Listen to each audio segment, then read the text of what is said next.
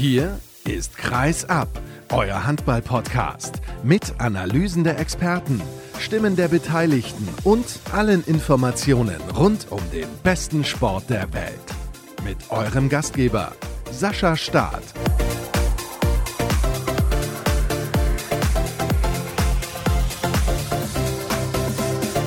Ist sie endlich, die erste Ausgabe der neuen Saisonvorschau. Wir blicken voraus auf die Spielzeit 2023-2024. Herzlich willkommen hier bei Kreisab. Ich hoffe, ihr habt schon genauso viel Bock auf das, was in den nächsten Wochen und Monaten so ansteht, wie das bei mir der Fall ist. Und Heute starten wir durch mit den ersten drei Mannschaften. Mit welchen Mannschaften beschäftigen wir uns mit dem VfL Gummersbach? Unter anderem im zweiten Teil ist Mike Thiele zu Gast und im dritten Teil der Ausgabe begrüße ich den Kollegen Jörg Hagemann. Mit ihm spreche ich über den TBV Lemgo Lippe. Aber ich habe es mir natürlich nicht nehmen lassen, einen Kollegen persönlich zu treffen. Er sitzt jetzt gerade bei mir im Auto. Ich bin gespannt, was er zu erzählen hat zum Bergischen HC. Thomas Rademacher vom Solinger Tageblatt ist nämlich bei mir. Hallo, grüß dich dich.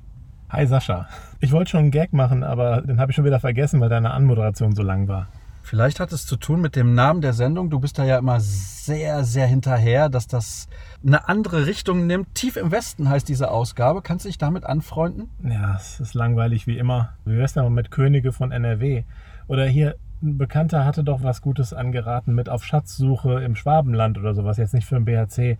Aber solche Sachen, mal so ein bisschen kreativer werden, Sascha als, was hast du noch für Titel? Fast nur Hessen oder Teams aus Deutschland ist, glaube ich, auch ein Titel, ne? Ja, Teams aus Deutschland, genau, so ungefähr. Ja. Aber tief im Westen, glaube ich, passt. Wir haben keinen VfL Bochum, Tusem Essen auch nicht dabei. Trotzdem, wie gesagt, Gummersbach, der TBV Lemgo Lippe und eben der Bergische HC. Wir schauen genauer auf diesen Verein, der in der vergangenen Spielzeit ja eine neue Ära eingeläutet hat. Zehn Jahre lang war Sebastian Hinze der Coach bei den Bergischen Löwen. Und dann gibt es natürlich dann immer Zweifler und Skeptiker, das ist ja logisch. Jamal Naji hatte nur ein Erstligajahr bislang ja, nachgewiesen, sage ich jetzt mal, in seiner Vita als Trainer von Tusem Essen, hat dann mit den Essenern noch ein Jahr zweite Liga hinterher drangehangen. Aber ich finde, dass das insgesamt, wenn wir jetzt mal auf die Punkteausbeute schauen, lassen wir mal ein bisschen die Platzierung außen vor, mit 30 zu 38 Zählern eigentlich in Ordnung war.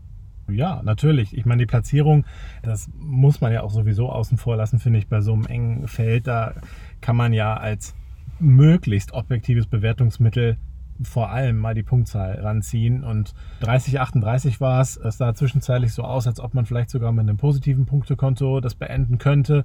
Hat dann nicht funktioniert, so nach hinten raus in der Saison. Es ist jetzt nicht mehr ganz optimal gelaufen. Aber es gab eben eine Phase, Interessanterweise, das gab es auch vorher immer mal unter Sebastian Hinze, gab es immer mal so überragende Phasen des BRC. Das gab es jetzt auch in der Jamal Naji-Saison, in der ersten Jamal Naji-Saison. Da würde ich sagen, von November bis vielleicht Mitte März, sowas oder Ende März sogar. Die Phase würde ich als sehr, sehr gut bezeichnen.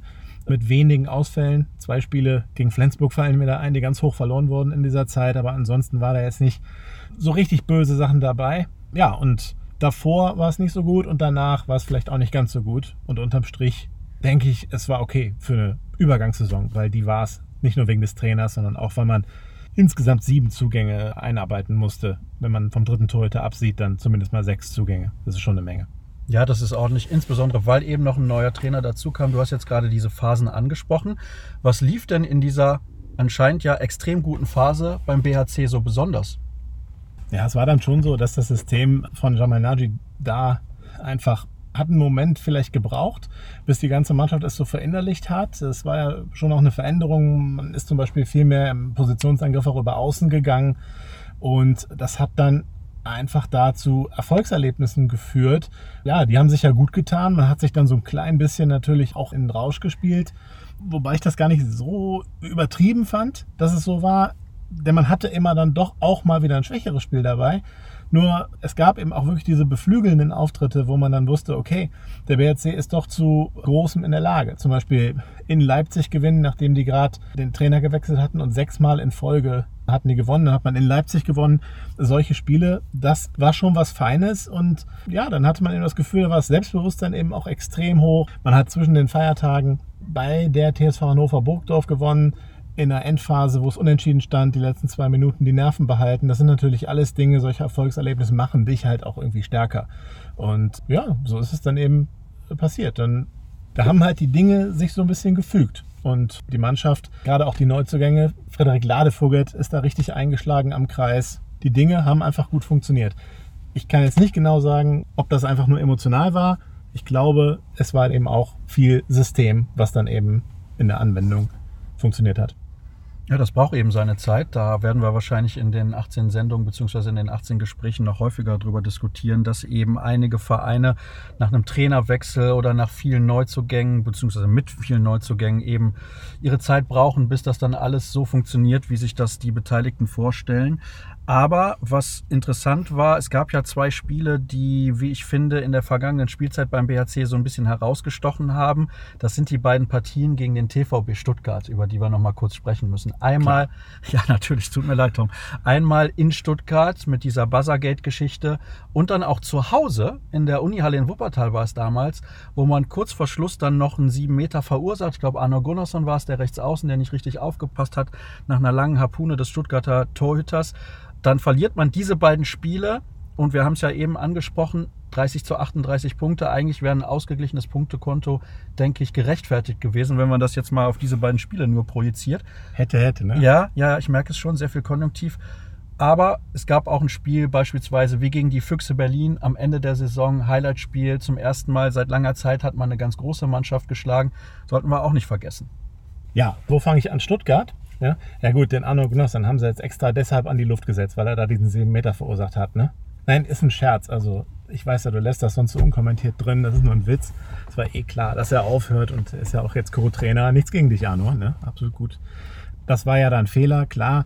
In dem Spiel, in dem Heimspiel gegen Stuttgart, hat man einfach auch insgesamt nicht besonders gut gespielt. Dann ganz dämlich verloren. Ja, das war wirklich so ich sag mal, das ist ein Spiel in der Saison blöd gelaufen, wird wahrscheinlich jede Mannschaft haben. Das ist wirklich blöd gelaufen gewesen. Das Hinspiel habe ich mich ja ausführlichst hier schon in diesem Podcast drüber ausgelassen. War natürlich eine Fehlentscheidung mit dem gegnerischen Trainer Michael Schweikert, der da in den Angriff vom BRC gebuzzert hat und die Schiedsrichter haben gesagt, ja, Stuttgart hat halt noch den Ball, das war noch in der Zeit. Das stimmt ja alles nicht. Sowas lässt sich dann ja in der nächsten Saison dann, in der jetzt beginnenden Saison, dann per Videobeweis dann auch überprüfen. Zum Glück hoffe ich zumindest, dass diese Sache dann eben überprüfbar ist und sowas eben nicht mehr passiert. Ich glaube, dass der BRC tatsächlich dieses Spiel gewonnen hätte. Ja, denke ich schon, wenn man da richtig entschieden hätte, der Buzzard. Oder es wäre halt einfach nur diese Stürmervollentscheidung weitergelaufen ohne Buzzer. Ich glaube, der BRC hätte diesen Schwung genutzt. Sie waren gerade eh etwas mehr am Drücker als Stuttgart in dieser Situation wieder und hätte dieses Spiel gewonnen. Ja, das denke ich schon. Füchse Berlin, absolut überragendes Spiel. Und ja, es ist so, was man halt auch noch sagen muss aus BRC-Sicht, was nicht so gut war an der vergangenen Saison, war eben das Thema Konstanz. Es ist schon viel so gewesen, dass man in der zweiten Halbzeit auch nachgelassen hat. Die zweite Halbzeit war häufig schlechter als die erste. Da gibt es ein Spiel, was genau andersrum lief. Zum Beispiel, also eigentlich fällt mir nur das eine ein, gegen HSV Hamburg. Da war es so, man hat in der ersten Halbzeit zurückgelegen und holt es in der zweiten Halbzeit auf und gewinnt furios. Das einzige Spiel, was eigentlich so lief. Ansonsten war es so, der BRC hatte eine, oft eine sehr gute erste Halbzeit und lässt in der zweiten Halbzeit nach. Ich glaube, wenn man das in den Griff bekommt, da konstanter wird, vielleicht eben auch in der Breite noch ein bisschen besser wird, das hat ja auch was mit Wechselmöglichkeiten zu tun, dann ist da noch viel Potenzial drin. Auch halt in diesem Bereich, einfach was das Thema Konstanz betrifft. Du erklärst das also mit den mangelnden Optionen, die Jamal Naji zur Verfügung hatte. Denn generell ist der Kader ja auf einem sehr ausgeglichenen Niveau relativ breit aufgestellt, kann man schon so sagen. Ja, also wie jedes Team hat der BRC natürlich auch Verletzte gehabt. Vorige Saison immer wieder auch sind wichtige Spiele ausgefallen. Ich erinnere mich da zum Beispiel an die Phase nach dem Berlin-Spiel, als es dann ein bisschen schlechter auch lief. Man hatte Berlin geschlagen und danach war es wieder so ein bisschen Mauer. Da war eben Lukas Stutzke verletzt. Das merkt man schon. Das ist ein super wichtiger Spieler den der WRC einfach in der letzten Saison jedenfalls da nicht ersetzen konnte auf der Position. Er deckt im Zentrum, zumindest ist er dazu in der Lage, im Zentrum zu decken. Und er ist ja, schon die Nummer 1 auf Rückraum links gewesen. Und ist es, denke ich, auch in dieser Saison. Nur sowas tut natürlich weh. Und gerade dann, wenn man ein oder zwei solche Ausfälle hat, dann merkt man das Thema Konstanz eben. Und es geht auch noch hinzu, Rückraum rechts Problemposition letztes Jahr schon so ein bisschen, weil eben offensiv jetzt niemand da richtig einschlug und Simon Schönningsen, der jetzt nicht mehr beim BRC ist, auch lange verletzt war. Und Elias Scholtes kam während der Rückrunde erst hinzu, Weltmeister jetzt bei Union geworden, dadurch vielleicht auch sehr vielen Leuten bekannt geworden. Aber er hat natürlich auch eine Zeit gebraucht, um reinzukommen. Also das gehört ja alles zur Wahrheit dazu. Ihm hat man viel Spielzeit gegeben, beziehungsweise Jean Manager hat ihm viel Spielzeit gegeben, obwohl er sicher wusste, vielleicht wäre eine andere Option auch effektiver oder so für einen Punkt.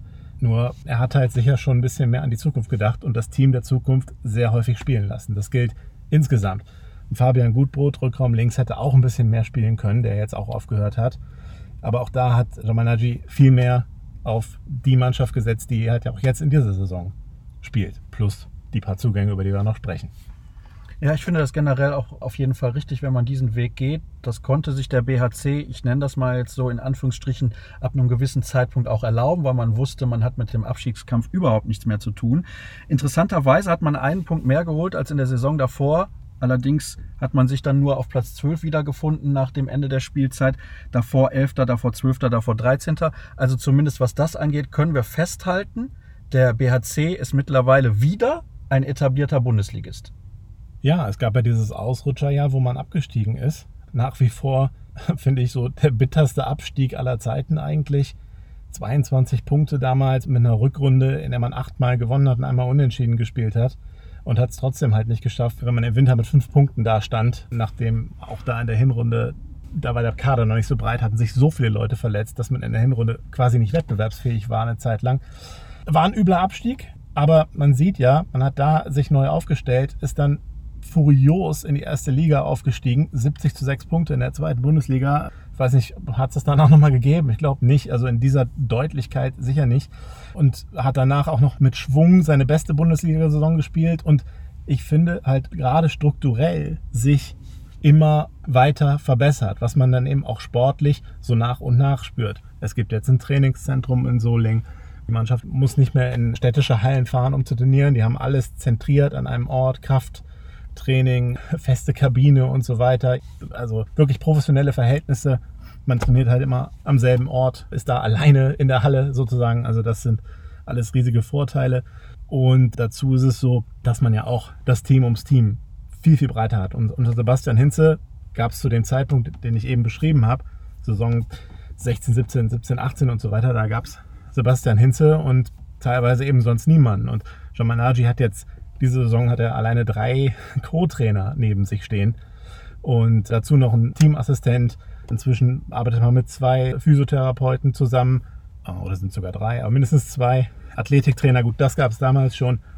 Torwartmentor mit Björkvin Gustafsson. Also es ist alles infrastrukturell viel, viel breiter aufgestellt und dadurch sicher auch qualitativ besser. Das denke ich auch. Jetzt hast du gerade schon einige Personalsituationen angesprochen bzw. erwähnt. Eben ist der Name Sieben Schönningsen gefallen, auch der Name Fabian Gutbrot.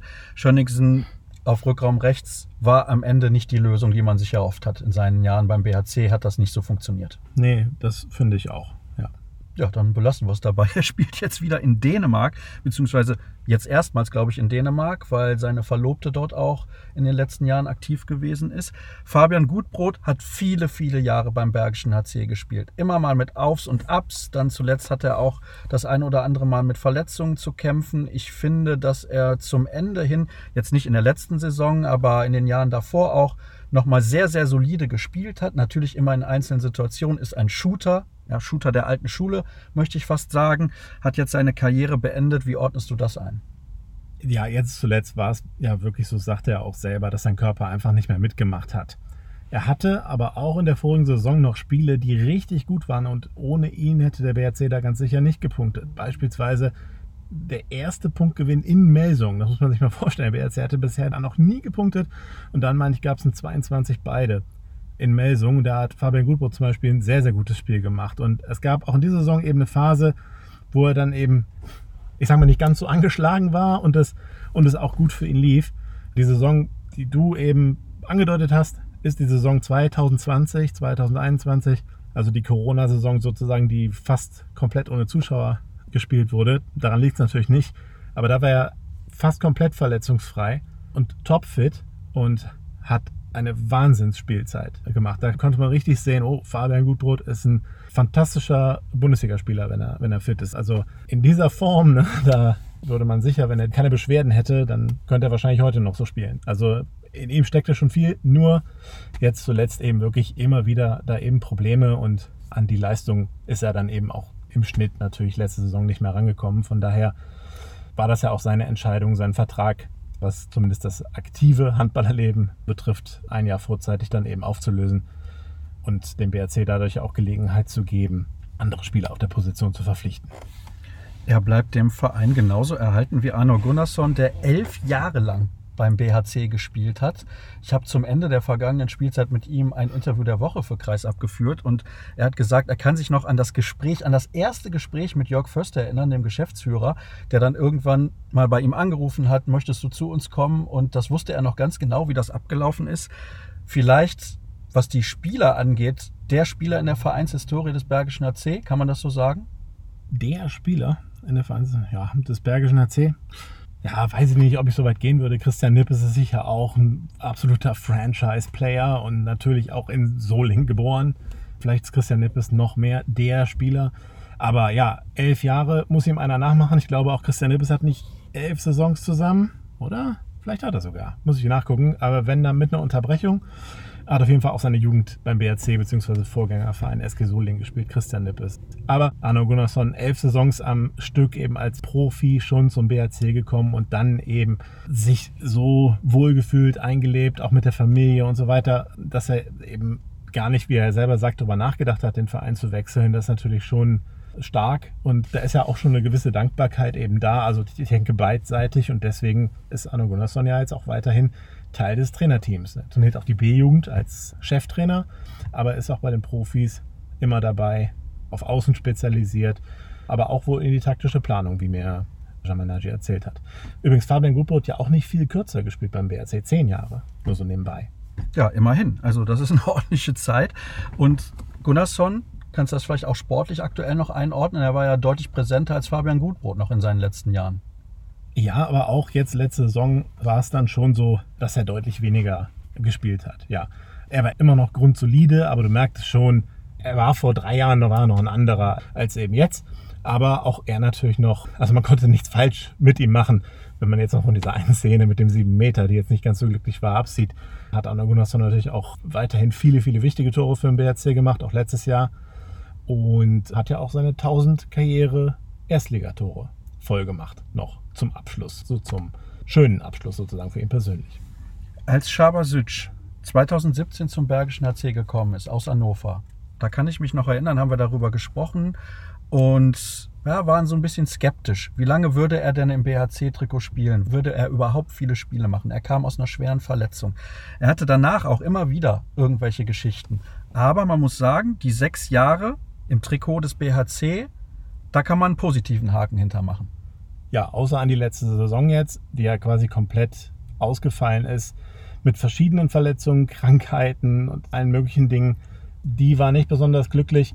Er ist nie richtig fit geworden letzte Saison und als er dann fit geworden ist, hat er, das muss man vielleicht auch so ehrlich sagen, in den Planungen von John Managi keine besonders große Rolle mehr gespielt.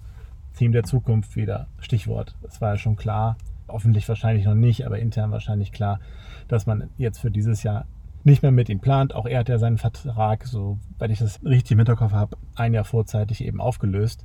Aber die anderen Saisons, also bis er sich dann eben nochmal schwerer verletzt hat, in dem letzten Jahr unter Sebastian Hinze, die waren durchaus sehr, sehr erfolgreich. Genau, er kam damals 2017, kam er von einem Achillessehnenriss zurück, hat dann die Zweitligasaison, vielleicht war das auch ein Wink des Schicksals, dann ein Zweitligajahr eben zu haben, in der er wirklich dann auch zum, zum Führungsspieler geworden ist, dann eben in der Abwehr und halt eben im Umschaltspiel nach vorne. Also es war teilweise so gut, auch in der ersten Bundesliga, im ersten Bundesliga-Jahr war es teilweise so gut, dass mein Kollege ihn auch zum Spieler des Jahres nominiert hat. Am Ende des Jahres haben wir so eine Rubrik gehabt, der persönliche Spieler des Jahres und da hatte er sich für Chabasic entschieden. Also auf dem Level hat er da gespielt. Also gerade unter Sebastian Hinze war er doch immer gesetzt im Abwehrzentrum, das kann man schon so sagen. Alles andere als gesetzt war Tom Bergner, ein junger Kreisläufer, der, glaube ich, ursprünglich aus Hagen zum BHC gekommen ist. Korrigiere mich gerne, wenn es falsch ist. Der wurde jetzt an die TSG Friesenheim in die zweite Liga ausgeliehen, beziehungsweise besser gesagt zu den Eulen Ludwigshafen. Hier bei den Kollegen von Wikipedia steht noch TSG Friesenheim. Also er wird dort erstmal spielen, was auch daran liegt, dass man mit Aaron Sesing aus Dormagen einen, glaube ich, deutlich talentierteren Kreisläufer noch verpflichten konnte, auf der Position aber auch eh schon sehr, sehr gut aufgestellt ist. Meiner Meinung nach zumindest. Vielleicht kannst du das auch mal ein bisschen einordnen. Bergner weg, Sesing gekommen, dann können wir direkt von den Abgängen zu den Neuzugängen springen. Ja, man hat ja mit Tom Koro Nikolaisen und Fred Ladevogel zwei Kreisläufer, die gesetzt sind, über jeden Zweifler haben sind, wie soll man es formulieren, aber die haben ja beide den Durchbruch in der Bundesliga geschafft und sind beide Säulen des PHC. Und der dritte Kreisläufer war eben bisher Tom Bergner und jetzt muss man einfach auch da so konstatieren, so viel Einsatzzeit hat er nicht bekommen. Ich fand es jetzt schon etwas mehr, gerade so zum Ende der Saison hin. Da hat er dann aber auch noch mal eine längere Schulterverletzung, die ihn dann eine Weile, das heißt, es war gar keine Schulterverletzung, es war eine geplante OP, die man dann eben gemacht hat. Aber das hat ihn eben dann noch mal ja, drei Monate mindestens außer Gefecht gesetzt, was das Spielen betrifft. Aber wenn er gespielt hat, fand ich ihn schon sehr solide. Nur ja, man hat sich eben seitens des BRC, seitens des Trainerteams für ein anderes Talent eben entschieden, in Form von Aaron Sesing. Und ob das die richtige Entscheidung ist, das werden wir sehen. Bisher macht Aaron Sesing einen sehr guten Eindruck auf mich, muss ich sagen. Und Tom Bergner möchte sicher auch mehr spielen und deshalb eben diese Leihaktion zu den Eulen Ludwigshafen. Und was dann eben die Zukunft bringt, wird man sehen. Hängt sicher auch davon ab, wie er dann eben einschlägt bei den Eulen in der zweiten Liga. Ja, nicht nur das, vielleicht hängt es auch noch davon ab, wie sich die Vertragssituationen unter anderem der beiden etablierten Kreisläufer beim BRC entwickeln. Können wir gleich vielleicht auch noch was zu sagen. Sesing also neu mit dabei. Rückkehrer ist Yannick Fratz, von dem ich persönlich relativ viel halte. Ich sehe ihn sehr, sehr stark. Und er hat jetzt natürlich beim THW Kiel eine Saison lang mit absoluten Spitzenspielern zusammen trainiert. Ja, ich glaube, dass das Duo zusammen mit Isaac Persson dann auf der Rechtsaußenposition mehr als solide aufgestellt ist für einen Verein wie den Bergischen HC. Ja, Yannick Fratz war ja auch vor seinem Wechsel zum THW Kiel schon ein starker Rechtsaußen. Nur man hatte eben drei letzte Saison. Das hatte sich eben durch die Verpflichtung von Isaac Persson so ergeben. Wahrscheinlich konnte man ihn gerade kriegen. War eine gute Gelegenheit, wie auch immer. Arno wollte noch eine Saison spielen, Arno Gunnarsson. Und so hatte man eben drei und drei Außen, die auch dann realistisch nur wirklich auf Außen spielen können, alle drei. Funktioniert halt nicht so gut, weil wenn ein Außen funktioniert, warum solltest du ihn wechseln? Manchmal sind ja zwei schon zu viel auf der Position. Von daher hat sich das einfach angeboten, als der THW Kiel dann angefragt hat, weil sie ja unbedingt Bedarf hatten auf der Position. Sven Erich hat sich da verletzt auf der Position und dann brauchen sie einen zweiten Mann hinter Egberg. Ja, und dann hat er eben diese Chance bekommen und wie ich finde eben auch genutzt. Hat ja auch viel Champions League da gespielt, sehr viel Erfahrung gesammelt und ich habe so das Gefühl, ohne das natürlich jetzt bisher sagen zu können, dass ihm das ja dann eben auch gut getan hat, vielleicht auch für Selbstvertrauen gut getan hat, und dass er jetzt nochmal ein Tick stärker eben ist. Also da sehe ich zu deiner Frage überhaupt keine Probleme auf den BRC zu kommen mit diesen beiden Spielern. Isaac Persson ist ja auch noch jung, entwickelt sich auch noch, wirkt manchmal halt so ein bisschen ungestüm letztes Jahr noch und vielleicht wird er auch noch ein Tick ruhiger und das kann sehr, sehr gefährliches Gespann werden. Das deutet sich jetzt schon an. Was kannst du uns sagen zu Metz Andersen, der von Beringbo Silkeborg zum Bergischen HC gekommen ist? Ich hatte in der vergangenen Woche das Vergnügen beim Linden Cup beim Vorbereitungsturnier am Mikrofon sitzen zu dürfen und habe dann auch mit Alan Damgaard gesprochen, dem Co-Trainer von Morstü, einem dänischen Erstligisten. Ich glaube, vorletztes Jahr Pokalsieger geworden und er hat mir gesagt, boah, das ist ein richtig, richtig guter Spieler. An die 200 Tore oder um die 200 Tore hat er in der vergangenen Spielzeit in Dänemark erzielt. Das ist ein, ein Scorer auch auf jeden Fall. Welchen Eindruck hast du von ihm gewonnen und welche Rolle soll er spielen? Er war in der dänischen Liga ja der beste Feldtorschütze letztes Jahr, sogar vor Pitlick, der jetzt zu der SG Flensburg gekommen ist. Also die werden schon wissen, warum sie Pitlick holen. Natürlich, ja, vielleicht hinkt der Vergleich, sind ja nur Tore, aber so ganz schlecht wird er nicht sein. Da hatte sich der Positionskollege bei, heißt er, Bjerringbro Silkeborg, wird das so gesprochen, der Positionskollege hatte sich da verletzt eben auf Rückraum links und teilweise später auch Zentrum, aber ich glaube auf Rückraum links hatte sich der Positionskollege verletzt. Da hat er sehr viel Einsatzzeit bekommen und das eben auch genutzt und auch richtig, richtig dick in, in Tore eben umgemünzt. Und dass er Handball spielen kann, hat er auch schon beim BRC gezeigt. Ja, und dann ist eben die Frage, wie stark, wie dominant wird er sich da eben durchsetzen? auf der Position, die beim BRC natürlich auch dreifach ausgefüllt wird. Er kommt mit unheimlich vielen Vorschusslorbeeren, finde ich, dadurch. Und ich bin überzeugt, dass das der Zugang des BRC ist, also der Königstransfer sozusagen ist. Aber das ist festgemacht eben an Statistiken und reinem Bauchgefühl, diese Überzeugung. Das kann sich auch äh, legen, wenn man fünf Spiele gesehen hat und merkt, oh, Eloy Marante Maldonado ist aber auch ein überragender Spieler. Das kann ich mir auch vorstellen. Ja, und man hat ja da Lukas Stutzke und man hat auch noch Alexander Weck. Also diese Position ja, die ist sozusagen da. vierfach besetzt mittlerweile beim Bergischen HC. Das spricht aber auch, finde ich, durchaus für die Kaderplanung. Jetzt könnte man sagen, warum so viele Spieler aber ich glaube, es ist nicht schlecht, wenn man da auch Variationsmöglichkeiten hat. Das ist das Erste. Das Zweite ist, es gibt immer wieder Verletzte. Von daher ist das, glaube ich, durchaus clever, so zu agieren, was eben die Kaderplanung angeht. Ja, jetzt hast du mit Elon Morante schon einen weiteren Akteur genannt. Das ist der vierte und letzte Neuzugang, kommt von Tusem Essen. Er hat schon unter Jamal Naji trainiert, ehemaliger Junioren-Nationalspieler, kann theoretisch auf allen Rückraumpositionen eingesetzt werden, kann auf der Halbposition in der Abwehr spielen, glänzt vor allem allem durch eine unglaubliche Geschwindigkeit auch in der zweiten Welle.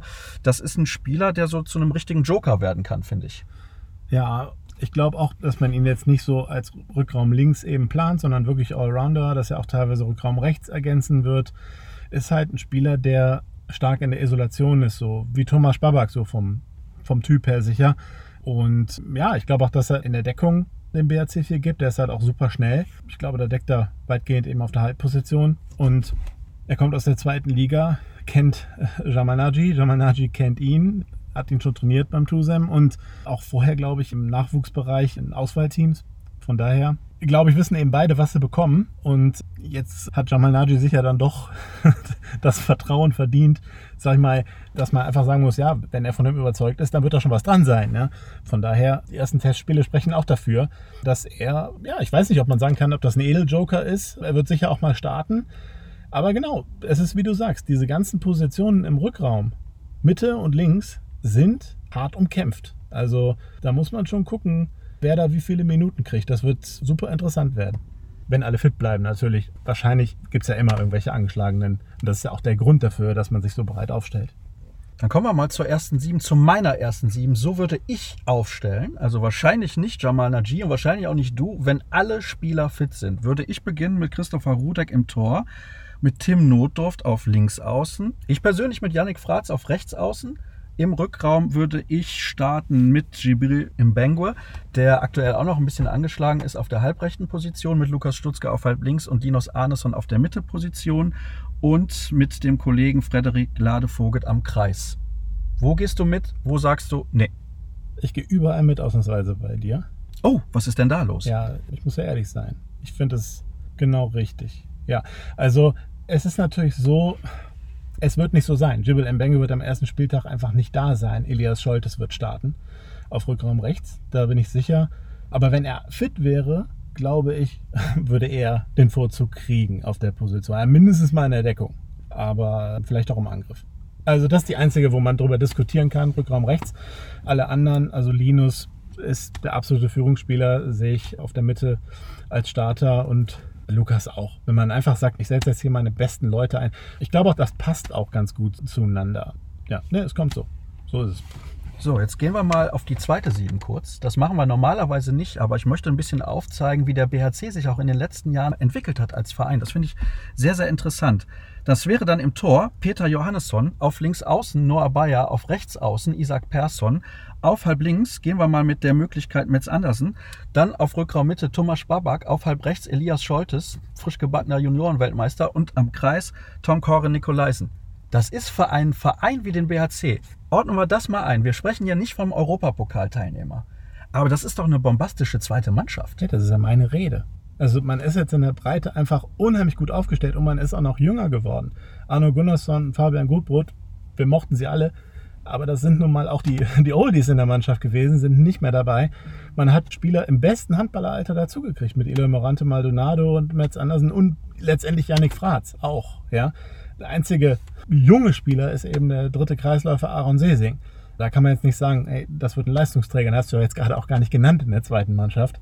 Also die Mannschaft ist jünger, sie ist zu dem Teil, der bereits da ist, eingespielt. also die hat das Potenzial, eine richtig große Saison zu spielen. Das ist so.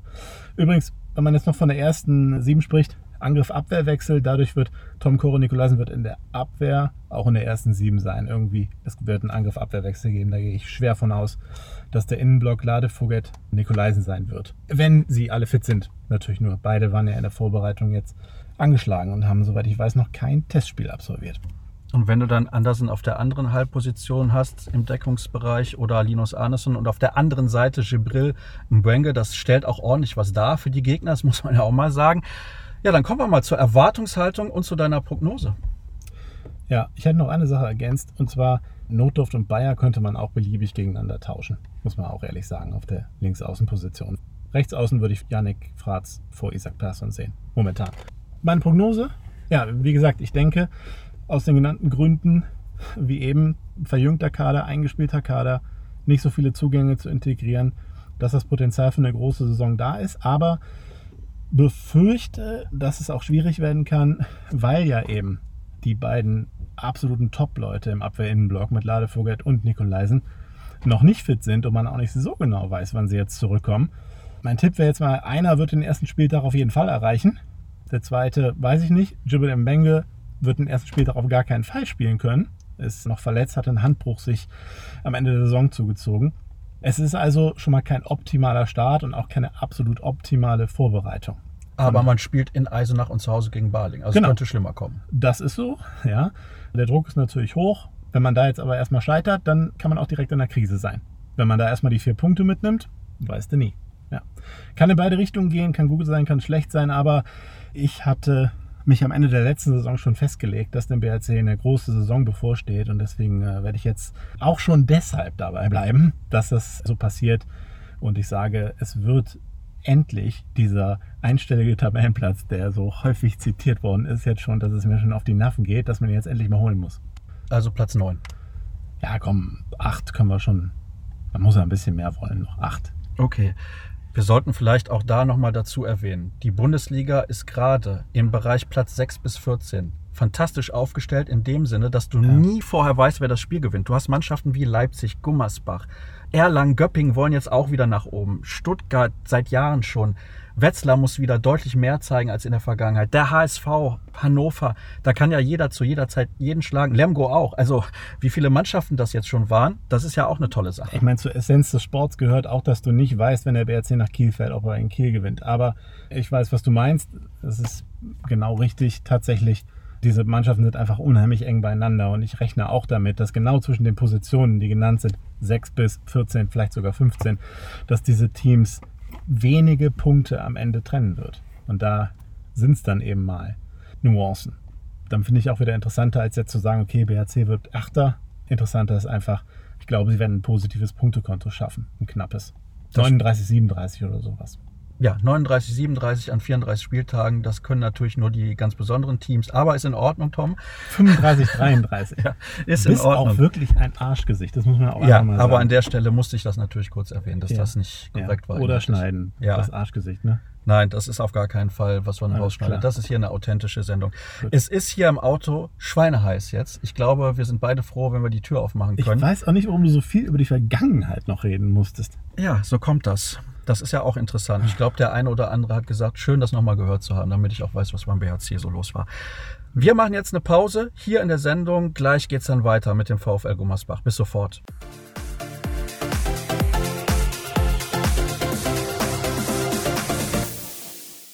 Weiter geht's in unserer ersten Ausgabe der großen Saisonvorschau hier tief im Westen und wir fahren über die A3 und die A4 vom Bergischen Land ins Oberbergische zum VfL Gummersbach mit dem Traditionsverein beschäftigen wir uns jetzt und ich begrüße den Kollegen Mike Thiele von der Zone. Hallo Mike. Hallo Sascha. Wenn wir gerade miteinander sprechen, ist es noch ein paar Tage hin, bis die Sendung ausgestrahlt wird. Da kann natürlich immer noch ein bisschen was passieren.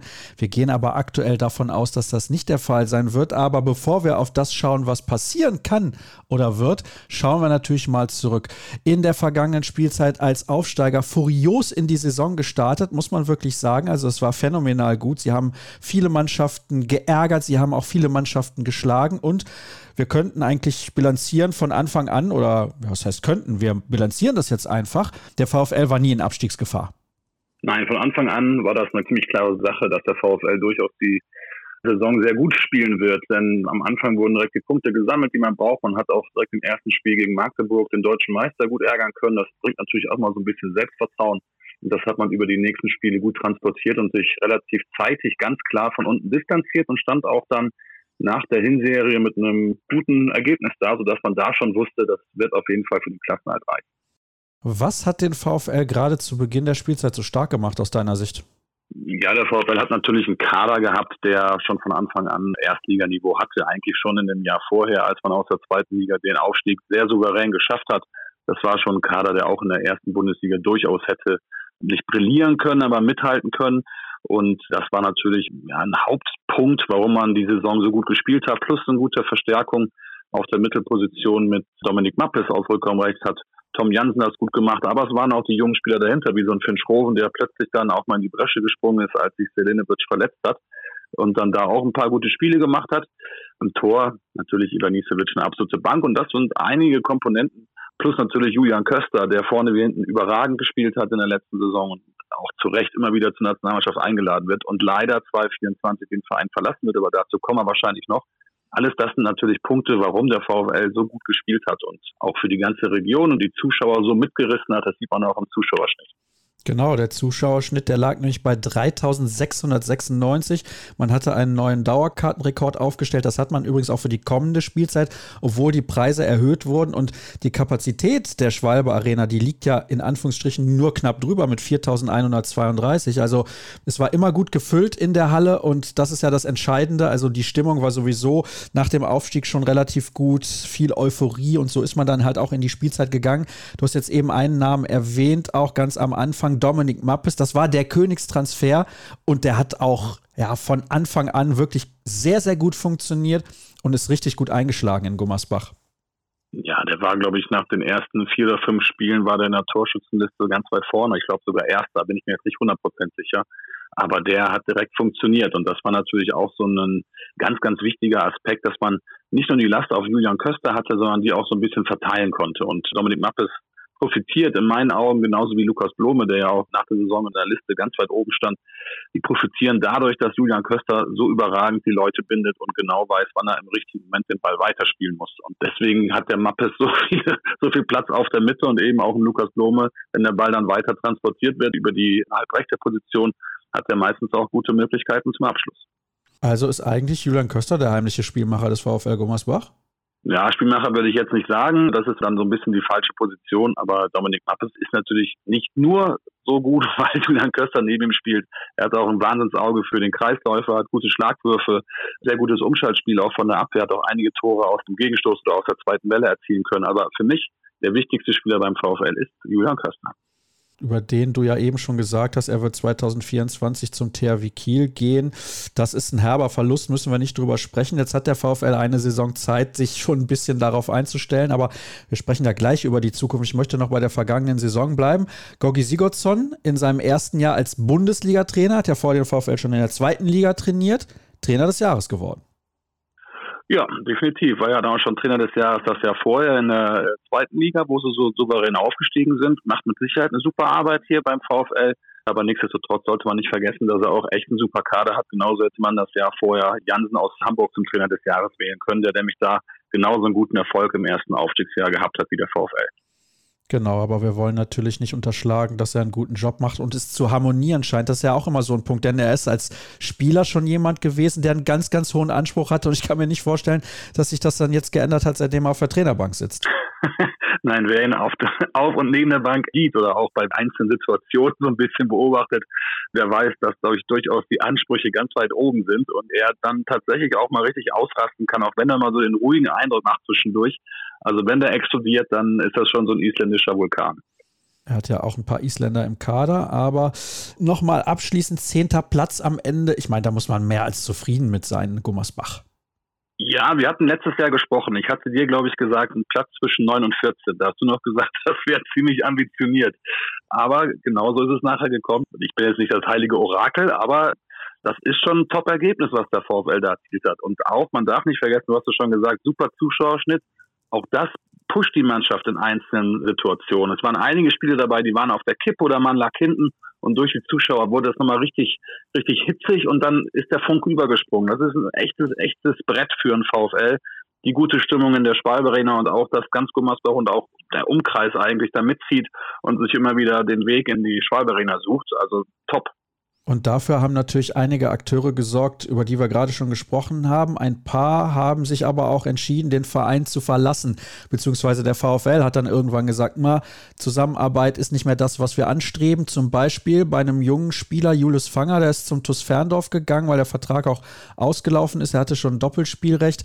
Den haben wir beide am Mikrofon vor einigen Jahren begleitet als ganz, ganz jungen Spieler. Er ist immer noch relativ jung, aber wahrscheinlich fehlt ihm auch ein bisschen die Physis, um in der ersten Liga ein Unterschiedsspieler zu sein.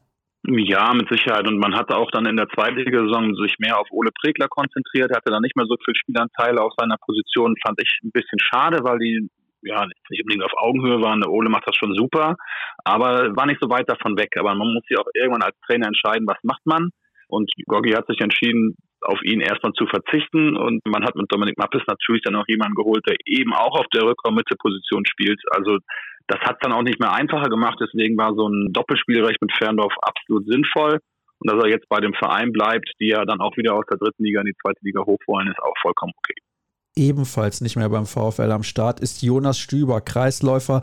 Ihn hat es verschlagen zum ASV Hamm Westfalen in die zweite Liga. Er wird meines Erachtens dort zu den besten fünf Kreisläufern im Unterhaus zählen. Ich weiß nicht, wie du das siehst. Für mich ist er eigentlich schon ein Spieler, der auch in der ersten Liga absolut mithalten kann. Offensiv, defensiv ist natürlich was anderes.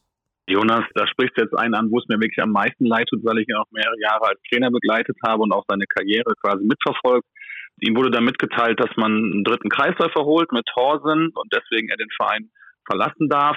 Hat sich dann mit ASV Hamm für einen sehr guten Verein entschieden, finde ich. Auch einen guten Trainer trifft er auf seinen alten Mannschaftskollegen Jonathan Dayan auf der Mitte. Und ich glaube schon, dass der Jonas nicht nur zu den Top 5, sondern Top 3 Kreisläufern in der zweiten Liga gehört. Und er hat auch die Klasse für die erste Liga.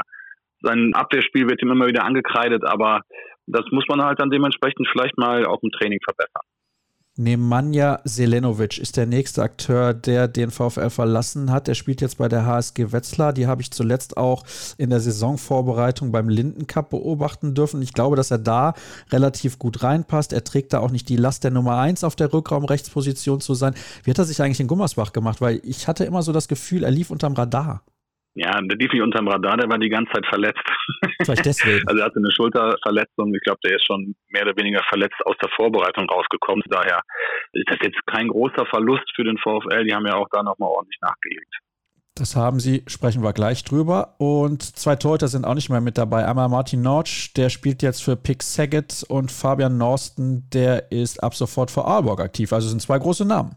Definitiv. Notch hat ja relativ wenig gespielt letztes Jahr, als dann Norsten kam. Der kam mit Mittelfußbruch aus Ungarn wieder zurück in die Vorbereitung. Natürlich für so einen jungen Torwart absolut ja das Schlechteste, was einem passieren kann. Und da musste man als VfL einfach nochmal nachverpflichten, weil die Ausfallzeit des Torwarts dann doch zu lang gewesen wäre, um nur auf Spieler aus der zweiten Mannschaft oder aus dem Nachwuchsbereich zu setzen und mit Ivanisevic als einzigen Torwart mehr oder weniger in die Saison zu gehen. Hätte der sich dann noch verletzt, dann wäre es echt bitter geworden. Aber so hat man damit North natürlich einen absoluten Top-Torwart verpflichten können, der auch gute Leistung gezeigt hat, ganz klar. Aber da hat man ja auch nochmal nachgelegt. Mit Daniel Rebmann kommt jetzt auch nicht unbedingt der schlechteste Keeper aus der Bundesliga zum VfL. Und damit kommen wir zu den Neuzugängen. Du hast ihn jetzt schon erwähnt. Daniel Rebmann ist allerdings verletzt. Ja, er hat sich direkt mal verletzt im dritten Training. Sehnenriss im Fuß, Ausfallzeit wurde so prognostiziert, sechs Wochen. Das heißt, ein, zwei Wochen vielleicht nach Saisonbeginn ist er dann wieder einsatzbereit. Ich hatte erst gedacht, der VfL legt nochmal nach und holt nochmal einen Torwart, weil das ja schon die Königsposition neben dem Rückraum linken oder Rückraum Mitte ist. Aber bisher kam nichts durch den Hausfunk oder sonst irgendwo in den Nachrichten. Also ich denke mal, sie werden versuchen, die beiden Spiele mit Ivanisevic zu überstehen und dann mit Redmann als zweiten Keeper in den Rest der Saison zu spielen.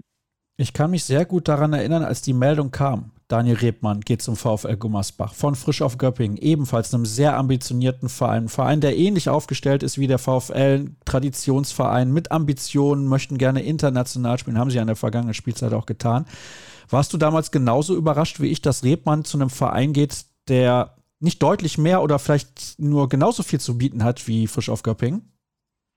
Tatsächlich, also das war schon ein guter Transfer. Weiß nicht genau jetzt, was den Ausschlag gegeben hat, dass er zum VfL wechselt. Also die Spielzeiten werden es nicht gewesen sein, weil Ivanisevic sich als absolute Nummer eins beim VfL, der hat in den letzten drei Jahren sich das auch hart erarbeitet und war absolut zuverlässig. Also konstant gute Leistung gezeigt.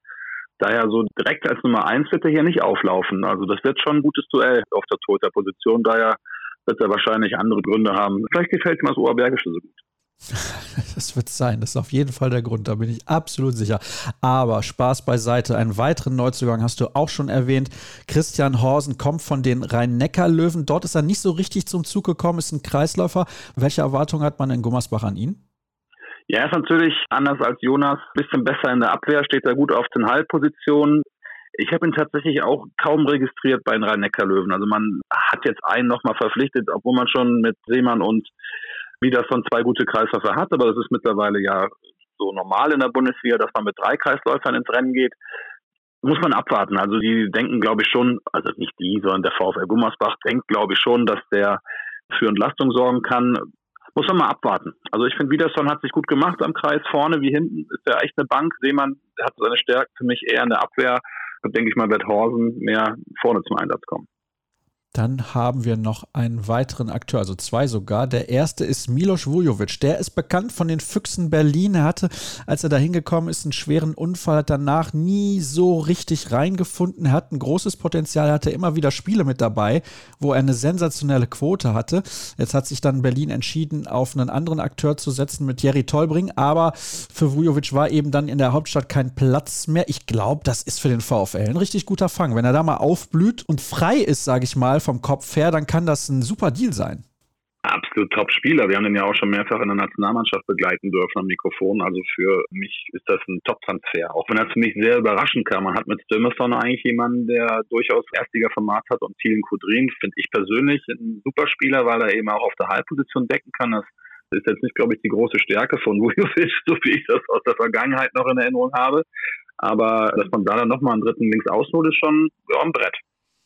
Und abschließend ist noch ein Mann neu verpflichtet worden für den rechten Rückraum. Er kommt aus Montpellier. Jetzt hat schon der ein oder andere Spieler aus Montpellier den Weg in die Bundesliga gefunden. Das ist ja jetzt nicht der Punkt. Aber er kommt aus Georgien. Er heißt Georgi Skrukwe-Barze. Schwer auszusprechen. Ich hoffe, es ist mir einigermaßen gelungen. Er hat mit der Nationalmannschaft Großes geleistet, denn er hat sich für die Europameisterschaft im kommenden Jahr qualifizieren können. 1,94 groß, Jahrgang 2001 bedeutet noch relativ jung. Er ist ein Jahr auch ausgeliehen worden in der Vergangenheit vom Montpellier an Fadi Winterthur. Vielleicht ist er schon ein bisschen des Deutsch mächtig. Das wäre natürlich ein großer Vorteil. Ja, wie ist er einzuschätzen?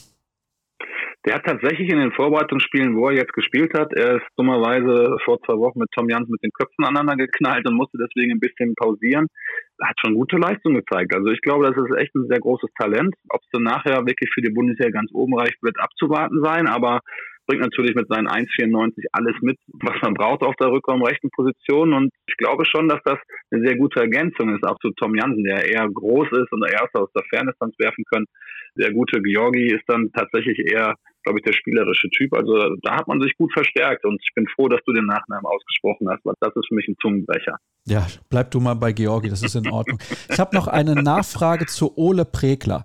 Das ist ein Spieler, wo sich der ein oder andere wundert, warum setzt denn die MT Melsung nicht auf den? Die haben den ursprünglich zum VfL ausgeliehen, jetzt ist er fest verpflichtet und wird also weiter das Trikot der Oberbergischen tragen. Ich habe ihn ja auch beobachten dürfen bei der Junioren-Weltmeisterschaft im Sommer.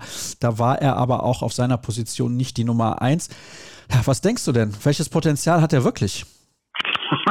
Das ist eine schwere Frage. Also der ist manchmal zwischen Genie und Wahnsinn. Der ist teilweise noch ein bisschen zu aufgeregt, sage ich jetzt mal, im Angriff, also zu schnelle Abschüsse meine ich damit und auch keine richtig gut gesetzten Kreisanspiele, aber der hat ein Riesenpotenzial.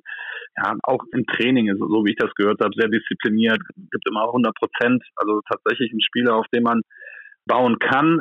Ja, du hast recht, bei der Juniorenmeisterschaft hat er nicht so viele Anteile bekommen, aber da war die Konkurrenz auch tatsächlich groß. Nils Lichtlein hat oft auf der Mitte gespielt und den finde ich tatsächlich eine Klasse besser. Ja, da tue ich mir auch manchmal schwer. Also wie gesagt, er kann dir ein Spiel gewinnen, er kann dir aber auch genauso ein Spiel verlieren. Zur Zeit noch, er ist noch jung. Ja, sehr, sehr interessante Einschätzung. Kommen wir mal zur ersten sieben. Eben hast du gesagt, Ivan Nisevic für dich klar die Nummer eins, deswegen nenne ich den jetzt mal auf der Torhüterposition. Vujovic auf links außen, Lukas Blome, der allerdings auch verletzt ist aktuell auf der Rechtsaußenposition. Ich glaube, der Rückraum stellt sich aktuell, was die erste sieben angeht, von selbst auf, mit Mappes auf der Mitte, Köster und Jansen auf der Halbposition und dann Widerson am Kreis. Stimmst du zu oder siehst du das ein bisschen anders? Ja, ich glaube, Kodrin und Georgi werden tatsächlich öfter in der ersten sieben auftauchen. Also ich denke mal, das sind die beiden Positionen, die am vakantesten sind. Wie das so ein klar Nummer eins am Kreis, genauso wie Mappes und Köster. Da ist wenig, das heißt wenig Konkurrenz, das ist ja auch gemein dem Miro Schlurow gegenüber. Aber Julian Köster ist halt eine Klasse für sich. Das muss man einfach auch anerkennen, auch als Konkurrent. Und auf der Mitte ist Mappes unangetastet, auch wenn er tatsächlich die Vorbereitung die ersten Wochen ein bisschen verpasst hatte aus privaten Gründen. Aber ich denke mal, der wird sich so auch fit gehalten haben und der ist ja auch schon eingespielt im letzten Jahr gewesen, deswegen ist das nicht so, nicht so schlimm. Aber ja, ansonsten warst du da schon ziemlich gut. Das freut mich. Dann können wir jetzt zu den Erwartungshaltungen des Vereins und des Umfeldes kommen. Ich glaube, Platz 10 wäre am Ende auch in Ordnung, aber ist nicht das, was Sie wollen. ja, wollen und was man nachher erreicht, ist ein bisschen was anderes.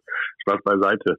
Ja, man will sich weiter nach oben orientieren. Ich glaube, das ist auch, wenn man so die Neuverpflichtungen sieht, durchaus berechtigt. Man hat letztes Jahr ziemlich viel Glück gehabt, dass man einigermaßen verletzungsfrei durch die gesamte Saison gekommen ist. Mattes ist ein bisschen ausgefallen, das konnte aber durchaus kompensiert werden mit Julian Köster und Ole Prickler hat in den Spielen auch gut performt. Genauso wie Selenovic durch Finn Schroven da ein bisschen ersetzt wurde, aber ja, ich denke mal schon, dass man auch weiter nach oben schielen kann. Aber das können durchaus auch andere, die vielleicht im letzten Jahr weiter unten waren. Frisch auf Göppingen mit Markus Bauer. Ich denke mal, die werden auch wieder weiter oben anzusiedeln sein. Das wird schon hauen und stechen. Also die Bundesliga ist tatsächlich ausgeglichener, glaube ich, noch als im letzten Jahr. Daher, wenn man Achter wird, kann man top zufrieden sein. Weiter oben würde ich erstmal überhaupt nicht angreifen. Aber selbst wenn man nachher Elfter wird, ist es auch nicht so schlimm. Ich habe ja eben mit Thomas Rademacher da schon drüber gesprochen. Wenn wir jetzt mal schauen auf diese Mannschaften ab Platz 6 bis Platz 13, 14 sogar, kann jeder jeden schlagen. Das ist ja herausragend für uns Zuschauer und diejenigen, die den Handball eng verfolgen. Aber das ist für die Vereine selbst natürlich sehr, sehr schwierig. Was sagt denn der Club? Wohin wollen die? Ja, ich glaube, Europa ist jetzt schon mal so in, in Sichtnähe gerückt, auch weil man natürlich das Final Four knapp verpasst hat letztes Jahr. Aber da würde man schon ganz gerne nochmal wieder hin. Aber meine Einschätzung ist eher so ab acht abwärts. Also jetzt nicht bis runter, sondern zwischen acht und zwölf. Irgendwie sowas. Wie du schon sagtest, da kann jeder jeden schlagen. Und das ist nicht so, dass man mal irgendwie zu Hause ist und man sagt, ach, da kommt jetzt frisch auf Göppingen, die fegen wir sowieso weg mit sechs Toren, sondern das sind alles hart umkämpfte Spiele und da entscheiden manchmal wirklich Nuancen. Und letztes Jahr hatte man oft das Glück auf seiner Seite. Ich erinnere mal an das Spiel zu Hause gegen Hamm, da lag man drei Minuten vor Schluss mit vier hinten, gewinnt das Ding noch. Das war richtig Glück. Ja, und das kann aber auch genauso gut in die andere Richtung gehen. Letztes Jahr war das Glück sehr oft beim VfL. Das gleicht sich dummerweise im Laufe eines Sportlerlebens immer irgendwie wieder aus. Ja, es war schon sehr auffällig, aber was auch sehr auffällig war, jetzt wo du es gerade sagst und nochmal ein bisschen zurückblickst auf die vergangene Spielzeit, sie haben ganz oft so um die 30 Tore erzielt. Also die Stärke dieser Mannschaft ist schon die Offensive. Ja, die haben ein Wahnsinnstempo, das muss man einfach sagen. Das Umschaltspiel aus der Abwehr nach vorne, das ist, ich glaube, keine andere Mannschaft spielt so schnell wie der VfL. Reimt sich sogar, fantastisch. wir uns patentieren lassen, Sascha. Ja, wir sind kurz Aber vor einem Preis. Nein, aber ich denke mal, dass das tatsächlich die größte Stärke vom VfL ist, die Geschwindigkeit nach vorne im, im Spiel, aber auch in der Abwehr.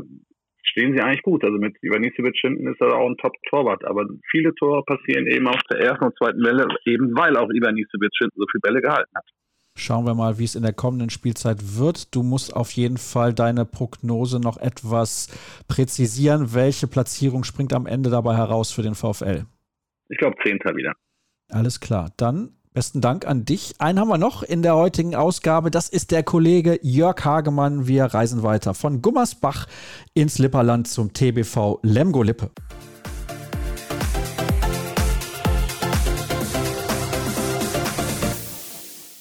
Einen Teil haben wir noch, beziehungsweise eine Mannschaft, über die wir heute sprechen wollen in dieser ersten Saisonvorschau-Ausgabe 2023-24.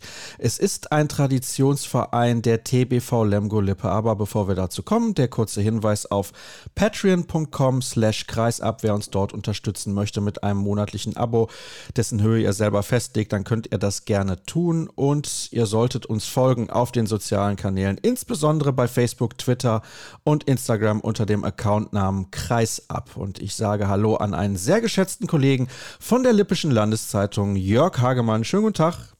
Ja, moin, Sascha. Freue mich, dass du wie immer mit dabei bist und wir sprechen über eine Mannschaft, die in der vergangenen Saison am Ende auf dem achten Platz gelandet ist. Wenn man das jetzt mal rein nüchtern betrachtet, ohne auf die Zahlen zu schauen und ohne auf den Saisonverlauf, der sehr, sehr interessant und spannend war, muss man sagen, achter Platz, doch super. Jo, da kann man also nur applaudieren. Also das war eine Saison nah am Optimum. Also viel mehr war da eigentlich gar nicht möglich. Großartige Leistung wieder von Florian Kehrmann und seinem Team. Hut ab, das war à la Bonheur. Das war es tatsächlich. Und jetzt gehen wir natürlich ein bisschen ins Detail. Man hatte ja im Sommer 2022 zwei absolute Schlüsselspieler verloren mit Jonathan Karlsburgert und Bjarkima Elisson. Und wenn wir das jetzt nochmal in Betracht ziehen und auf das Gesamtergebnis schauen, wie viele Hüte müssen wir da noch mehr ziehen? Ja, acht Einhut reicht schon, denke ich mal. Aber es waren nicht nur Karl Bogert und Elison, das waren natürlich die beiden Premium-Spieler, aber mit Peter Johannesson hat man also auch seinen Nummer 1 Torhüter, hatte man verloren, den musste ersetzt werden. Was also auch sehr gut gelungen ist, wie ich finde, mit Ur Kastelic. Andreas Zederholm ist nach Christianstadt gegangen. Da hat man auch eine super Lösung gefunden. Kommen wir vielleicht gleich noch drauf zu mit Nils Verstein. Also mit André Kugut hatte der Kapitän das Schiff verlassen auch da musste dann eben in der Statik der Mannschaft musste sich auch ein bisschen was tun. Also wie gesagt, also ganz große Leistung mit dem achten Platz. Vor allen Dingen, wenn man im Nachhinein nochmal auf die Tabelle guckt und wenn man sieht, was für Mannschaften der TBV dort hinter sich gelassen hat, ja, da war es eine wunderbare Saison. Jetzt hast du es gerade ja schon angesprochen, dass nicht nur die beiden Topstars ersetzt werden mussten, sondern auch andere Akteure. Und das ist ja dann immer so eine Frage von Teamchemie. Funktioniert das? Wie lange dauert das, bis die Neuen sich reingefunden haben? Aber man hat ja dann auch im Saisonverlauf feststellen können, je länger die Spielzeit dauerte, desto besser hat das funktioniert. Ja gut, das ist, denke ich mal, ein normaler Wachstumsprozess dann. Also in der Anfangsphase, klar, der Start, der war ein bisschen kompliziert, aber das war auch nicht anders zu erwarten. Und da ist auch hier in Lemgo niemand nervös geworden, als das anfangs ein bisschen holprig da noch war. Aber äh, gerade eben durch Karls Bogart, über den ja fast alles lief in der Vorsaison, so eine Position muss man dann erstmal ersetzen können. Aber das ist ja auch grandios gelungen, weil eben mit Lukas Huticek ein Spieler dort reingerutscht ist, der das also bravourös gemeistert hat. Also der hatte die Fäden in der Hand und für mich war das aus Lemgoer Sicht der Spieler der Saison. Und das mit damals erst 22 Jahren, mittlerweile ist er 23 geworden und es war ja auch seine erste Saison beim TBV Lemgo Lippe beziehungsweise in der Bundesliga. Vielleicht magst du auf ihn noch ein bisschen konkreter eingehen. Ja, also Hutecek, da kann man vieles drüber sagen. Man muss nur mal in diese Statistiken schauen von der Liquimoli HBL. Da kann man also eine ganze Menge raus ablesen er war ja, also das Markanteste ist, er hatte den höchsten Ballbesitz in der Liga, also mit vier Stunden 21, 54. Das zeigt also schon, was er für eine Rolle beim TBV Lemgo auch hatte. Dann, das wird ja auch alles gemessen, jetzt Kilometerzahl, da war der also ganz weit vorne mit dabei. Und vor allen Dingen also auch, da war auch die Nummer eins in der Liga was die gespielten Pässe angeht. Und das zeigt, was Lukas Hutecik für den TBV Lemgo für eine Bedeutung hatte in der vergangenen Saison und sicherlich auch in der künftigen Saison haben wird. Ja, davon ist auszugehen. Ich habe da noch eine Frage, wenn wir jetzt zurückblicken, beziehungsweise zwei fällt mir gerade ein es ist ja schon so, dass diese Mannschaft auf jeden Fall wieder einen Umbruch vor sich hatte und jetzt auch wieder hat. Also da ist es in Lemgo eine Frage der Kontinuität, was das angeht. In die falsche Richtung will ich jetzt nicht sagen, aber es ist schon sehr, sehr interessant, dass man jetzt wieder ein paar wichtige Namen zu ersetzen hat. Glaubst du, im Nachhinein war es eher ein Segen als ein Fluch, dass man dieses direkte Duell, also dieses direkte Bundesliga-Duell in der Qualifikation für die Gruppenphase der European League gegen Frisch auf Göppingen, wenn auch knapp verloren hat? Ja, das kann man so oder so sehen. Also, also man hat ja gemerkt, also auch gerade die jüngeren Spieler, die lernen natürlich. Also aus diesen europäischen Partien und so, da gewinnt man natürlich schon an Erfahrung. Das merkt man jetzt nicht so im ersten Moment. Aber dieser, dieser Reifeprozess, der wird dann sicherlich auch beschleunigt. Gerade so in Lemgo, die also eben auch relativ viel mit jungen Leuten dort machen.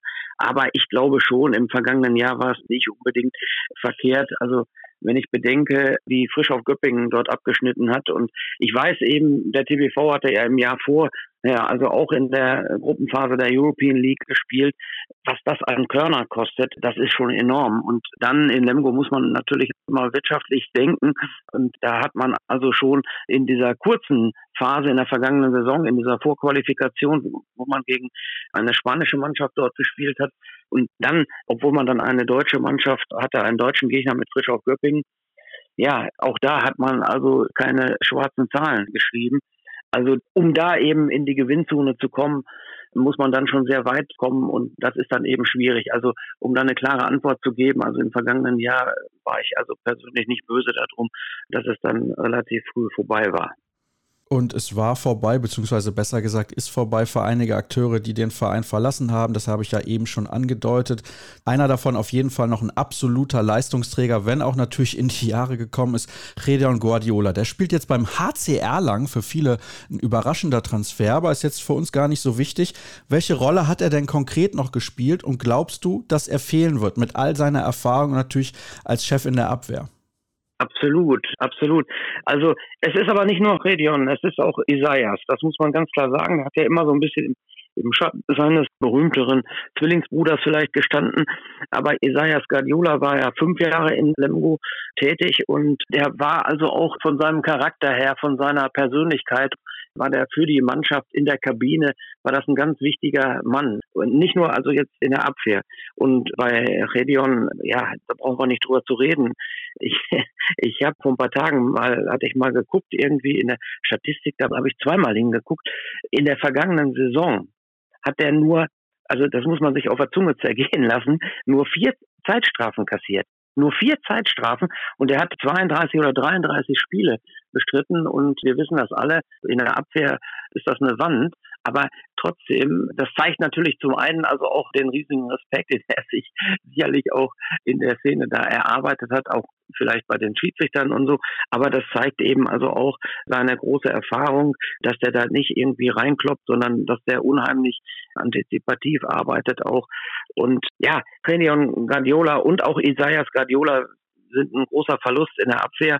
Und das muss man erstmal hinbekommen. Aber andererseits, die beiden werden jetzt Anfang Oktober, also in sieben oder acht Wochen, werden die 39 Jahre alt. Und da ist es dann eben auch legitim, wenn der Verein dann sagt, hm, wir wollen da jetzt irgendwie einen Cut machen. Und so ist es da gekommen. Es war eine ganz saubere Trennung und ich bin gespannt. Redion wollte unbedingt noch in der Bundesliga bleiben. Er war natürlich total enttäuscht, weil seine Leistungen in der vergangenen Saison auch top waren muss man sagen. Also auch im Angriff. Er hatte ja seinerzeit, als er vor dann, ja, jetzt kann man sagen, vier Jahren, als er dann von den Rhein-Neckar-Löwen nach Lemgo kam, wurde er ja als Kreisläufer auch hier vorgestellt. Er hatte bei den Rhein-Neckar-Löwen, war er ja nur der dritte Mann oder sowas aus der Kreisläuferposition. Er hatte ja kaum noch am Kreis gespielt. Er hat sich aber super hier wieder reingefuchst in diese Rolle und in der vergangenen Saison hat er 77 Tore erzielt, ja, mit 38 Jahren. Muss man auch erstmal machen. Nicht? Und nach der, warte mal, was hatten wir letztes Jahr die Weltmeisterschaft, da war er ein bisschen im Loch auch. Aber dann, als dann die Entscheidung auch gefallen war und als er dann einen neuen Verein hatte, da hat er nochmal voll aufgedreht und so dass man ihm hier in Lemgo auch die ein oder andere Träne noch nachweinen dürfte.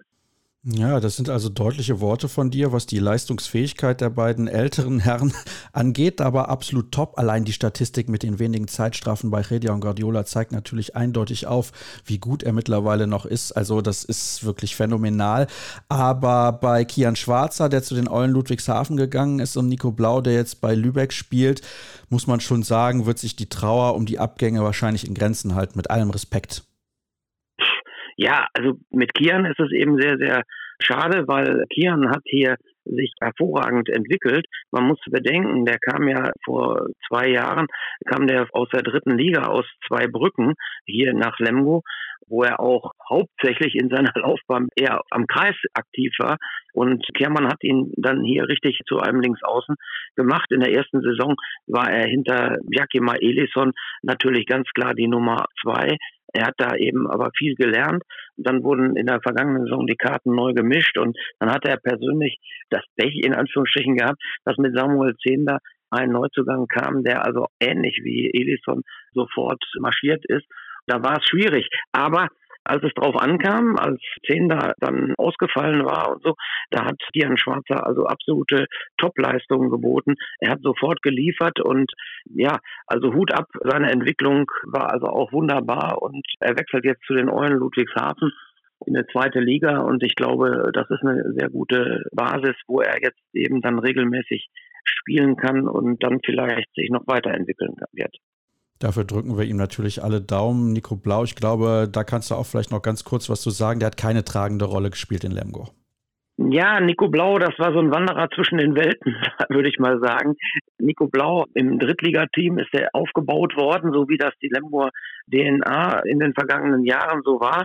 Und dann sollte er in der vergangenen Saison, sollte er eben ständig zum Bundesliga-Team dazustoßen. Aber irgendwie in diesem neu gebildeten Rückraum hat er nie so richtig zur Geltung gefunden. Und das war also sehr schwierig für ihn. Und er hat also ganz viel auf der Bank gesessen. Und das ist auch ein Mann, der muss Spielpraxis haben. Und dann hat man eben so zum Ende der Saison, als es darum ging, so eben auch den Klassenerhalt der Drittligamannschaft irgendwie zu erreichen, da hat er dann sich diese Spielpraxis wieder im Drittligateam Team Handball, wie das ja hier so schön heißt, dann geholt. Und ich glaube, dass das auch der richtige Schritt jetzt ist für ihn, dass er jetzt zum VfL Lübeck-Schwartau wechselt, ähnlich wie bei Kian Schwarzer, zweite Liga, viele Spielanteile und dann wird man sehen, wie sein weiterer Werdegang dann ist. Dann kommen wir zu den Neuzugängen. Drei Spieler aus der zweiten Mannschaft sind jetzt mittlerweile im Kader. Lewe Carstensen, Leon Goldbecker und Thomas Hautepen. Das sind drei junge Spieler logischerweise. Und ja, ich weiß nicht, kannst du die alle in eine Antwort packen? Sie spielen zumindest unterschiedliche Positionen. Leon Goldbecker ist Torhüter, der aber auch eben verstärkt in der zweiten Mannschaft weiter zum Einsatz kommen wird. Also ist die Nummer drei jetzt in der, in der Bundesliga-Hierarchie. Lewe Carstensen hat sich eben auf links außen über ein Jahr in der zweiten Mannschaft dort hochgedient und übernimmt quasi jetzt so diesen Junior-Part von Samuel Zehnder, an der Seite von Samuel Zehnder, muss man sagen. Und Thomas Hotepen, diese kleine holländische Zaubermaus, der wird also auch ähnlich wie Nico Blau, denke ich mal, wird er also auch in der Drittligamannschaft noch auftauchen und dann eben in der Bundesligamannschaft ranschnuppern. Das wird man dann sehen, wie sich das so, so ergibt. Aber Hotepen ist ein anderer Spielertyp als Nico Blau. Beides sind Niederländer, aber Hotepen ist so ein kleiner, quirliger Spieler. Und da könnte ich mir schon vorstellen, dass der in der Bundesliga vielleicht das ein oder andere Mal doch eher Akzente setzen kann. Also Thomas Hautepen, Leon Goldbecker und Lever Carsten sind, was die drei auch noch vereint, alle Jahrgang 2002. Genauso wie Oleksiy Tomaszewski, der kommt von Motor Saporosche, die ja in der vergangenen Spielzeit ihre Partien, also ihre Heimspiele in Düsseldorf absolviert haben. Auch so eine Art Nachwuchsprojekt. Ja, das ist ein gutes Wort, kann man so sehen. Oleksiy Tomaszewski taucht bei den Neuzugängen der Bundesligamannschaft auf, aber das muss man jetzt mal sehen, wie der sich entwickelt. Der ist in erster Linie ist der verpflichtet worden, auch für das Drittligateam.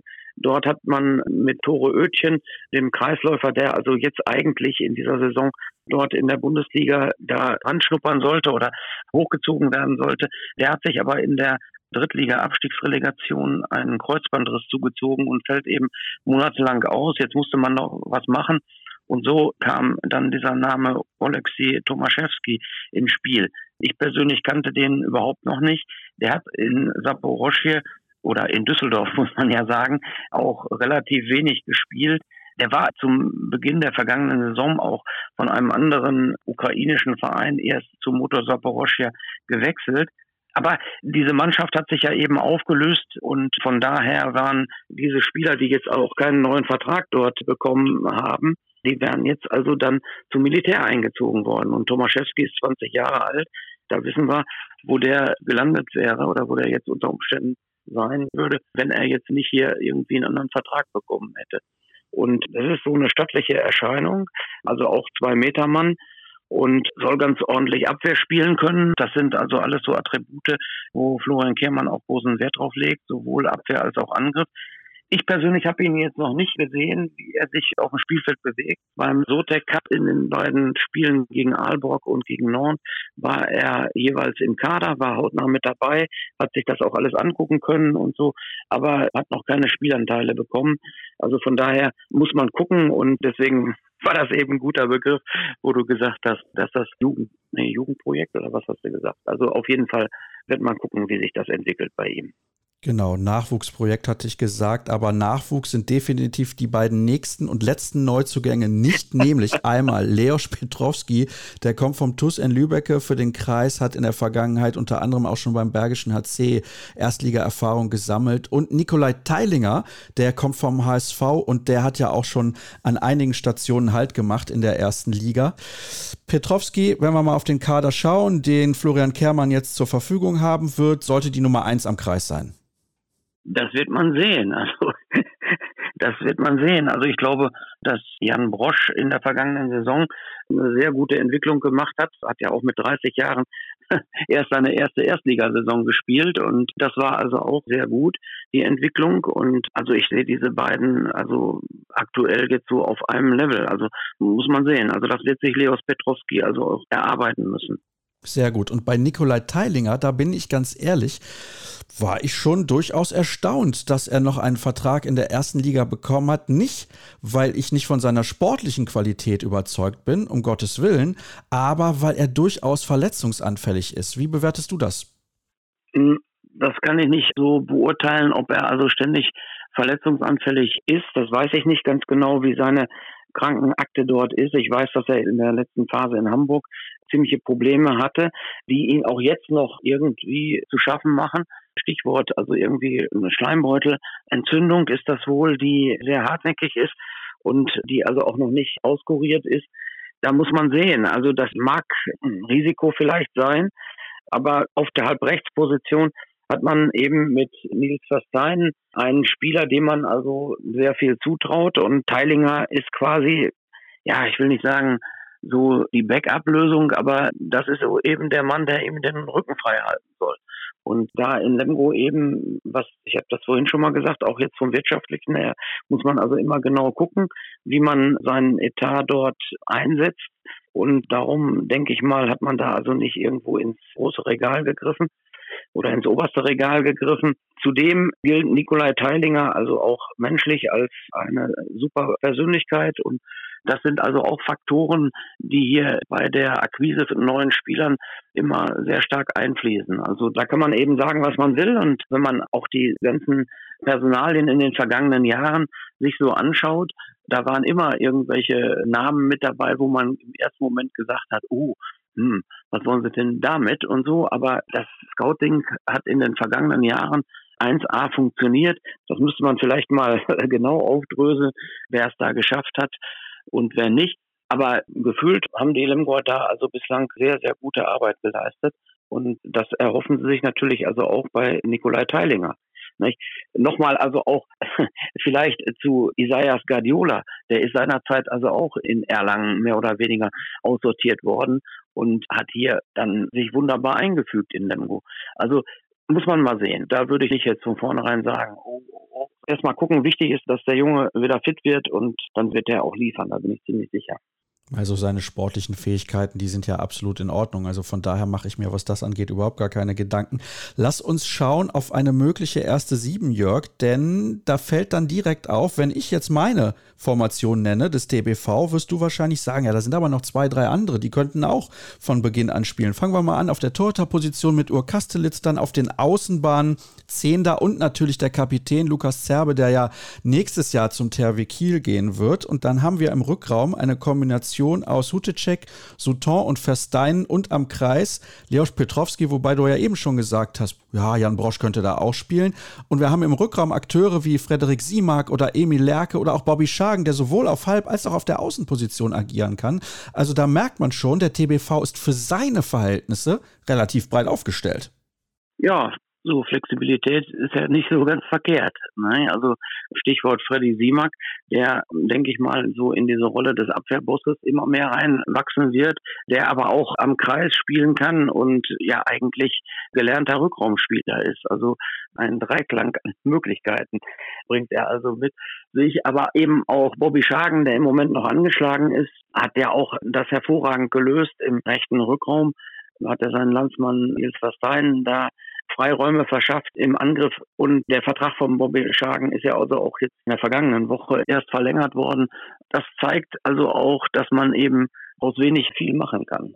Und das ist in den letzten Jahren definitiv gelungen. Schauen wir mal auf den Spielplan und dann sagst du ein bisschen was zur Erwartungshaltung des TBV. Auswärts in Gummersbach, ist nicht einfach. Zu Hause gegen den HC Erlangen, ja, da sollte man denken, der TBV gewinnt, aber ein schwieriger Gegner. Auswärts in Wetzlar, eine Mannschaft, die einiges gut zu machen hat nach der vergangenen Saison. Zu Hause gegen Flensburg, auswärts in Magdeburg, zu Hause gegen Melsung. Da sind einige Spiele dabei, die der TBV gewinnen kann, wenn es gut läuft. Dann haben wir noch die beiden Kracher, zu Hause gegen Flensburg und auswärts in Magdeburg. Ja, das ist kein einfacher, das ist ein kniffliger Saisonstart. Stimmst du da mit mir überein? Und was glaubst du, wohin die Reise generell gehen kann, beziehungsweise was wollen sie intern erreichen? Was sie intern erreichen wollen, das ist noch nicht kommuniziert worden. Das weiß ich auch nicht, ob sie das machen werden. Aber der Start, den sehe ich auch als, als knifflig an. Man hat jetzt vielleicht den Vorteil, dass die Mannschaft, ich will jetzt nicht sagen, eingespielt ist, aber ja, dass sie im Wesentlichen im Kern, du hast ja eben schon diese Stammformation genannt, wo ich nicht weit von weg bin. Von daher wird man also eben mit einer ähnlichen Mannschaft wie in der vergangenen Saison dort agieren. Und abgesehen jetzt von den Gandiolas. Aber das mag vielleicht ein Vorteil sein gegenüber anderen Mannschaften. Das weiß ich nicht, wie weit die schon sind.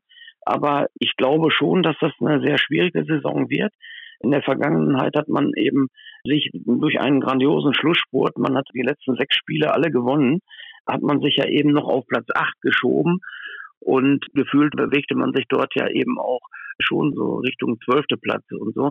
Und ich habe es ja eingangs schon gesagt, wenn man wenn man auf der Tabelle schaut, welche Mannschaften hinter dem TBV Lemgo platziert sind in der vergangenen Saison. Nur mal so Melsungen, Leipzig, Erlangen, Göppingen, Stuttgart, ja, und noch ein paar andere. Aber, aber das sind natürlich schon Vereine, die also auch, denke ich mal, mit einem etwas anderen Budget dort in die Saison gegangen sind. Ich weiß nicht, ob die sich nochmal so abhängen lassen. Und darum glaube ich eher, dass es in dieser Saison so um Platz 11, 12 oder so werden wird. Okay, also bist du ein wenig skeptischer, was aber mehr daran liegt, dass die Konkurrenz mehr Mittel hat, als dass der TBV keine gute Arbeit leisten würde. Der TBV wird weiter gute Arbeit leisten, aber man muss ja immer auch gucken, wie die Saison verläuft. Das ist ja alles jetzt hier irgendwie Kaffeesatzleserei. Und im vergangenen Jahr hat es beim TBV relativ gut geklappt. Also wenn man jetzt langfristige, schlimme Verletzungen mal ins Auge nimmt, okay, Ur Kastelic ist eine ganze Zeit ausgefallen mit einer Meniskusoperation. Aber ansonsten ging das eigentlich. Also ist man da ganz gut durchgekommen. Das wissen wir aber erfahrungsgemäß. Das ist nicht immer der Fall. Und da muss man mal gucken. Also wie sich das entwickelt. Ne? Ja, wie die Spieler, vor allen Dingen die Schlüsselspieler also auch durchkommen. Ja, aber ich bin da eigentlich optimistisch und das Entscheidende ist die Kontinuität auch auf der Trainerbank. Florian Kehrmann jetzt seit einigen Jahren schon der TBV-Trainer, aber wir wissen, er ist auch als Spieler eine absolute Vereinsikone, hat vor einigen Jahren mit dem TBV als Coach den DHB-Pokal gewonnen. Sie wären auch in der vergangenen Saison wahrscheinlich international gar nicht so schlecht mit dabei gewesen, hätten sie die Quali nicht ausgerechnet gegen Frisch auf Göppingen spielen müssen und das war ja auch eine enge Nummer. Jörg, herzlichen Dank, dass du mit mir ein bisschen Kaffeesatz gelesen hast und in diesem Sinne beenden wir die aktuelle aktuelle Ausgabe, die erste. Die nächste steht ja übermorgen schon wieder vor der Tür. Dann geht es nach Erlangen, Hamburg und Flensburg. Das wird, glaube ich, nicht minder interessant und alle Informationen bekommt ihr wie immer auf den sozialen Kanälen Facebook, Twitter, Instagram, YouTube. Dort könnt ihr die Sendung sehen, hören, Infos könnt ihr sammeln und ihr könnt natürlich gerne auch ein bisschen Werbung machen. Da freuen wir uns auf jeden Fall drüber. Ad Kreisab, das ist das Entscheidende. Und dann soll es das gewesen sein. Habt eine gute Zeit. Bis übermorgen. Tschüss.